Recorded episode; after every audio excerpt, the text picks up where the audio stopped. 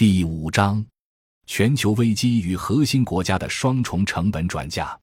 二十一世纪以来，全球危机不断在核心国家内部爆发，被萨米尔·阿明称为“内爆”。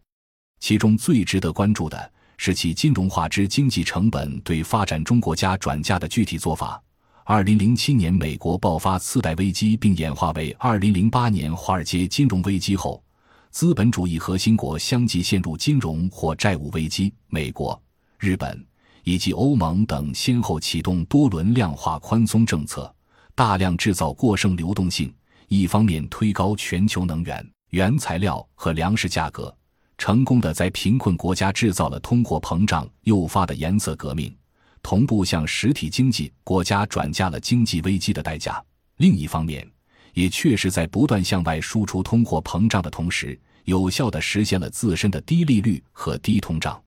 当前，核心国家的政府和私人负债总量已经超过全球 GDP 总量的两倍。西方国家金融机构的虚拟资本坏账到二零一六年七月已经高达五百五十万亿美元。西方分析家认为，德银、J.P. 摩根、花旗、高盛等金融机构可能引发金融核爆炸。这些西方投资公司的表述，从侧面印证了阿明提出的内爆论。更为严重的是，债务国与债权国地位的颠倒。二十世纪核心国家对外输出产业资本，成为债权国的时候，都会要求接受西方产业转移的债务国做符合西方要求的制度转轨。但当核心国家成为最大债务国之后，即把危机期间大规模增加对外负债的做法常态化，却绝对不会按照债权国的要求进行改制，甚至会反过来凭借其占据全球贸易结算货币和储备货币的地位，把债务演变为资产交易，借此扩张资本市场，而不再承担还债义务。这两个二十一世纪的逆普世规律的矛盾现象。警示着所有在西方软实力控制下痴迷于看不见的手的发展中国家利益群体，唯独占据国际制度权及金融货币权优势高地的霸权国家，才能够创造人类经济史上前所未有的奇迹。核心国家债务越高越扩张信用的做法，与其在二十世纪后期强迫发展中国家作为债务国。必须服从债权国要求实行的放弃经济主权的深化体制改革，而且必须低价出售资源性资产来连本带息地用美元还债的做法完全相反。由此表明，二战以后被标榜的所谓的自由主义国际秩序，已经被金融资本阶段的所谓新自由主义彻底颠覆。核心国家之所以要利用金融全球化来大规模扩张债务，就在于其在后冷战时期形成的单极霸权，要依赖三种借债才能勉强维持：一是借债消费，二是借债投资，三是借债打仗。诚然，个别事先就收回了资源主权，得以借助资源价格上涨的新兴国家，一度得到搭便车的短期收益，也一度改善了本国福利。其他超大型实体经济国家也各自以其方式应对全球危机的冲击，暂时稳住了步伐。但这些新兴国家须臾不可忘记的是，国际制度权还是主要掌握在核心国手上。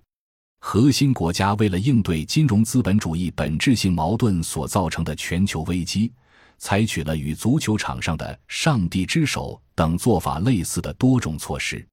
这些手段并非针对解决金融资本主义的结构性矛盾，而是继续利用国际制度的不对称性，延续其优势。一方面，从全球系统的半边缘及边缘地区更大规模的榨取庞大利润；另一方面，则把维持制度的成本转嫁给非核心国。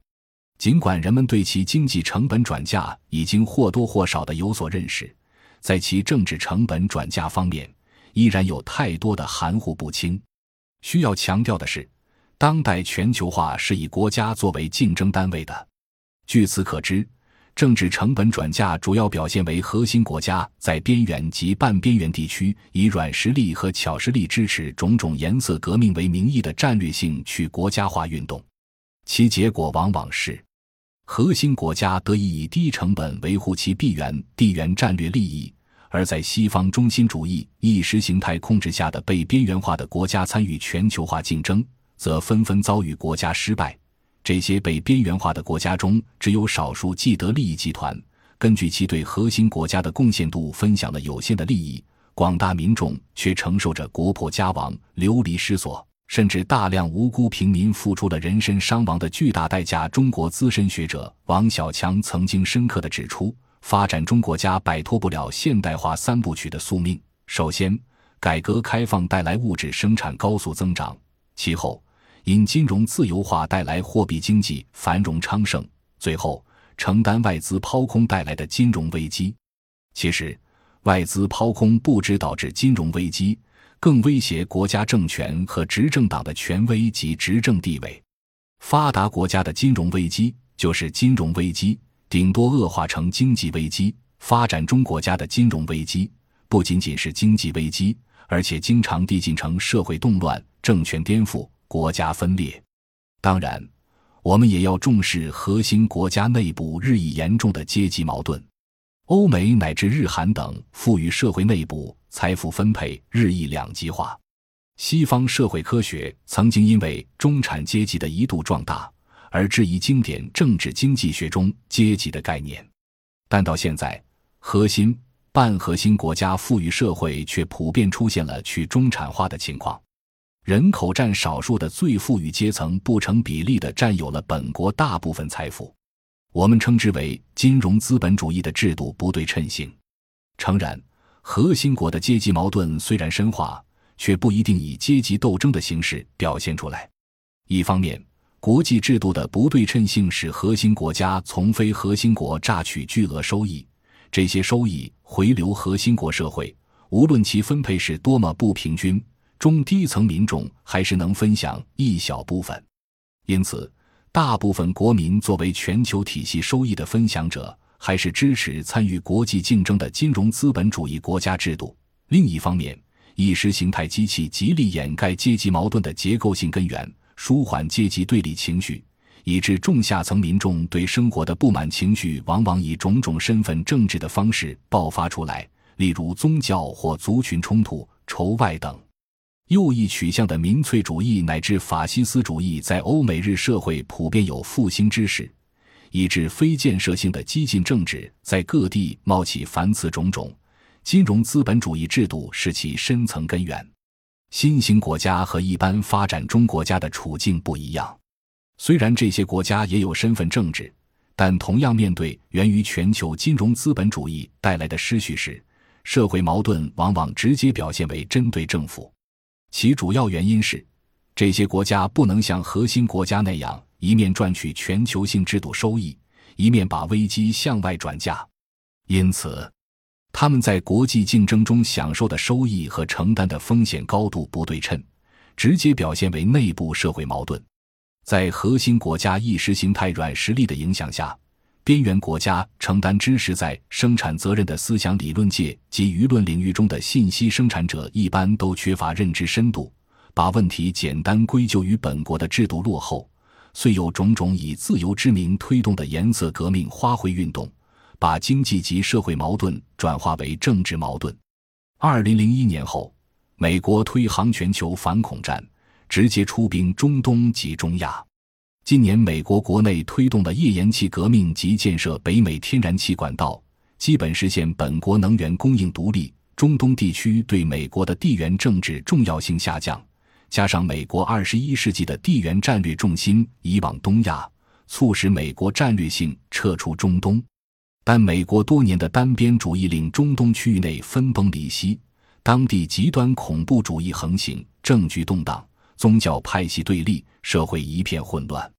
如果美国承担维持中东秩序的责任，则必然要负担庞大的军事及政治成本。然而，美国这次撤出中东，采取的不仅是低成本撤离，而且是焦土政策。包括策动圣战武装部队及伊斯兰国推翻利比亚卡扎菲政权及引爆叙利亚内战，这不仅不用承担撤出的政治成本，反过来还祸及欧洲，防止中东成为欧洲的势力范围，尤其是避免欧洲整合俄罗斯及中东，建立石油欧元，使中东北非及中亚成为泛地中海欧元区。与此同时，增加依赖中东能源的中国之成本一石二鸟，同时打压欧元及人民币，维护美元的全球霸权。专题八中国人民币国际化的两个取向与两难困境，这也是核心国政治成本转嫁的经典例子。由此可见，政治成本转嫁不仅是核心朝向边缘，更会发生在核心内部的核心与次核心之间。回顾历史，当前金融资本全球化鼓乱世界的局势，与一战、二战间法西斯主义兴起的背景高度相近。都是在高度金融化的资本主义体系爆发严重经济危机后，不同国家和地区的利益分歧和矛盾加剧，民众面对生存的焦虑凸显。在社会经济资源分配高度不平均的情况下，个别机会主义政客和背景复杂的组织别有用心的转移视线，挑起族群或宗教等矛盾，把下层社会的愤怒引向排外的血腥冲突。二十世纪法西斯主义兴起后的惨痛历史，人们还记忆犹新。可是，对于当前全球因金融化而会再次导致泛法西斯化的严峻势头，大部分人却仍然缺少警觉性，更遑论直指其根源。面对上述严峻形势，新兴国家社会各界尤其需要提高对核心国家主导的金融全球化的认知能力，因为在可预期的未来。仍然要不断承受全球无序的各种冲击，在艰难中摸索前进。为此，本研究选取其中七个较具代表性的新兴国家：印度、巴西、土耳其、印度尼西亚、南非、委内瑞拉及中国。他们的发展途径和模式，乃至于当前的处境，对于我们理解一般发展中国家的历史命运，具有深刻的参考意义。感谢您的收听。本集已经播讲完毕，喜欢请订阅专辑，关注主播主页，更多精彩内容等着你。